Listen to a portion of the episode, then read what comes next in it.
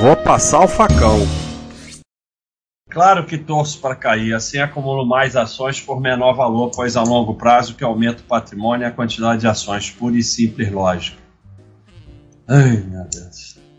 A, a primeira coisa é o seguinte: o, o mercado adora gente que se acha esperta. A deixar todo o dinheiro no mercado. Todo, todo, todo, todo, 100%. Toda vez que você estiver falando ou parecendo que é esperto, espera que a conta vai vir. Todo mundo que torce para cair, que diz que está feliz porque está caindo, na verdade está escondendo que está desesperado e vai vender no fundo em pânico. É, o que vai aumentar o seu patrimônio expressivamente em ações é as poucas empresas que vão ter um retorno fantástico no longo prazo subindo. É claro que o mercado cai também, todas caem durante um tempo, mas é nesse período que pessoas como essa vão vender no fundo em pânico, porque nunca passaram por uma queda de verdade. Quando você tiver naquela queda braba tipo 2008, ninguém vai torcer por aquilo, porque é um desespero.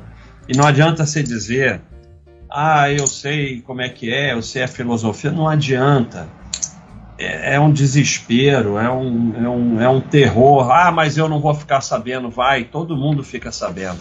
Não adianta se enganar. Quando você investe em ações, vai ter períodos muito difíceis e a gente tem que se preparar para esses períodos. Ficar bancando esperto não vai nos preparar para esses períodos.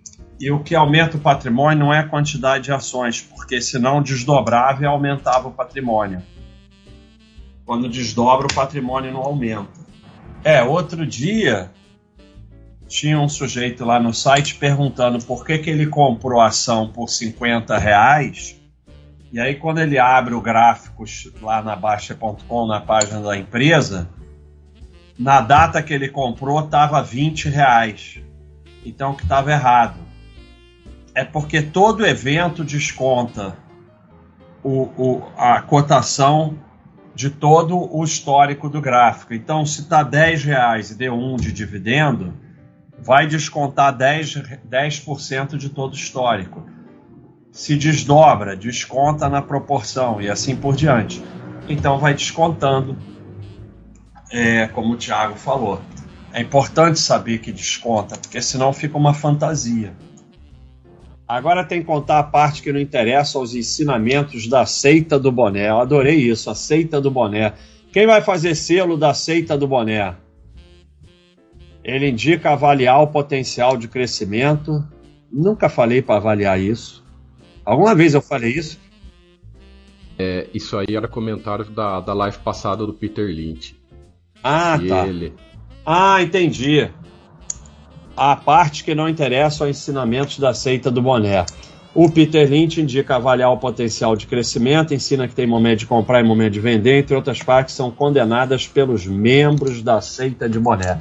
Então, a primeira coisa que eu fiz quando eu comecei a live do Peter Lynch foi dizer que eu não concordava com tudo que ele ensinava, mas que, primeiro, a gente pode aprender com pessoas que a gente não concorda, e segundo, eu sou um idiota.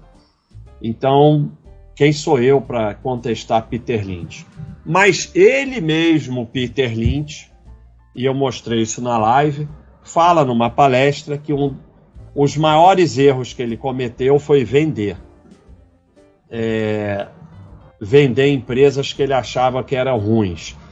Tem uma do Damodaran que eu botei na live também, que fala que é, é, saiu da Vale lá no fundo porque a empresa era ruim a empresa depois explodiu. E então eles mesmo reconhecem esse erro de, de vender. E a outra coisa que eu falei é o seguinte: Peter Lynch, gestor do maior fundo de hedge que teve, é uma coisa. Eu sou outra. Sou um idiota, pessoa física.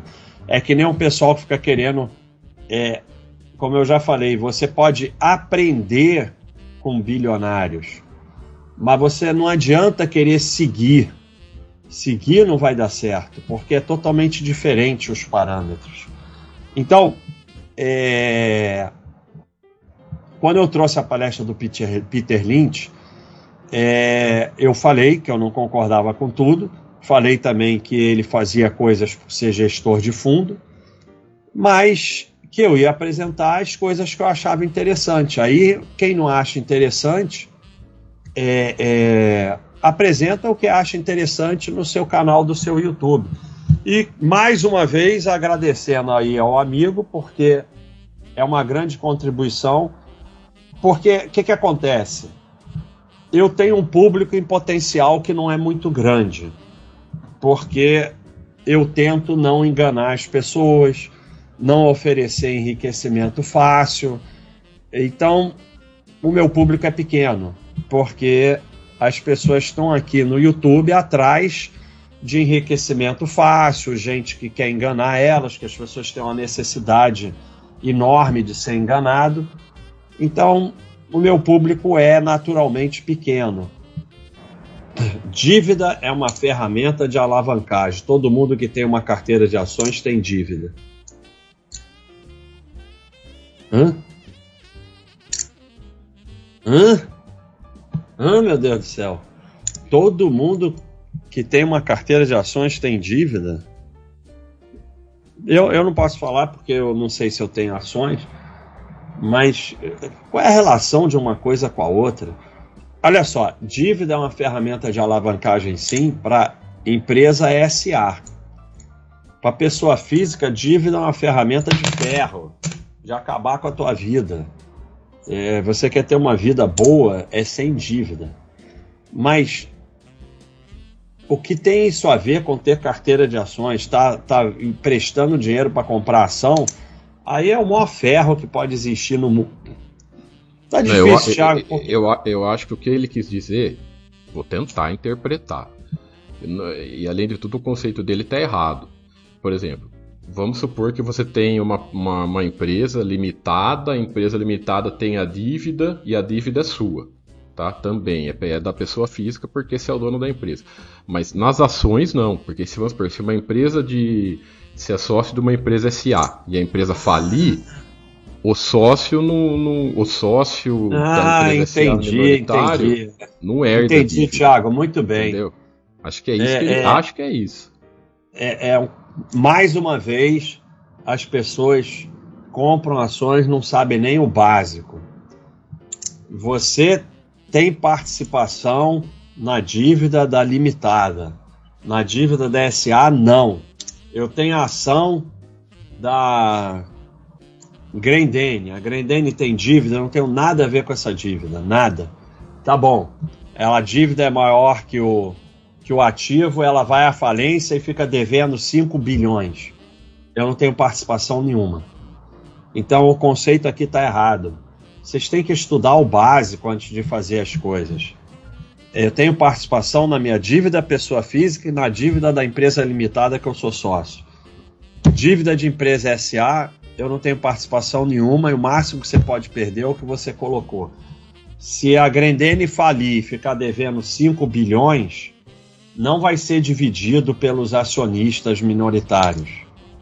Nós não temos nada a ver com isso. Ela vai ficar 5 bilhões negativo e eu só vou perder o que eu coloquei. Então, tá errado.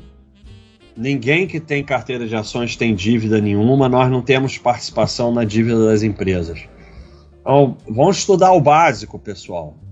Ah, não, pelo amor de Deus, tudo que eu tenho vontade de fazer, o Baixa fala que não pode. Deus do céu, não pode trade, não pode opções, não pode leilão de imóvel, não pode nada. Não pode nem achar que dividendos é, é um presente da empresa para nós. Desse jeito não dá. Pode tudo, cara. Eu, eu, não, eu não determino o que os outros podem fazer, não. Cada um faz o que quiser. Eu só tô falando as minhas besteiras aqui. Você faz o que você quiser. Depois você vai lá fazer trade de opções se meter em leilão de imóveis, não sei o quê. Depois vem aqui contar para nós como é que foi, como é que terminou. É o que eu falei aqui diversas vezes. Vocês têm que refletir. Não é eu, eu dane-se. O caminho que eu estou seguindo está dando certo. A minha vida está ficando melhor. O meu patrimônio está crescendo. Aí os que te levam para esse caminho falam assim: Não, é porque você está fazendo errado, é porque você não sabe estopar, é porque não sei o quê. Isso não interessa. Eu tô há um ano, dois anos, três anos, sei lá, nesse caminho aí da manada de, de do mercado, dos, dos youtubers. O que está acontecendo com o meu patrimônio e com a minha vida? Está aumentando mesmo? Eu estou melhorando? A minha vida está melhorando? Reflete, que eu vou te garantir que não. E se estiver melhorando, não é por causa disso porque tem aquele viciado controlado, né?